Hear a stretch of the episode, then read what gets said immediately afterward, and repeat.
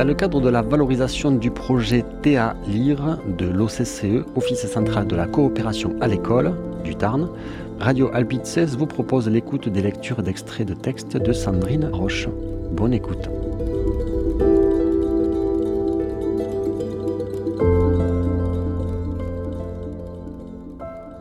Bonjour, chers auditeurs et auditrices.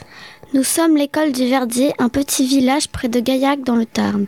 Nous sommes 22 élèves. On va de la grande section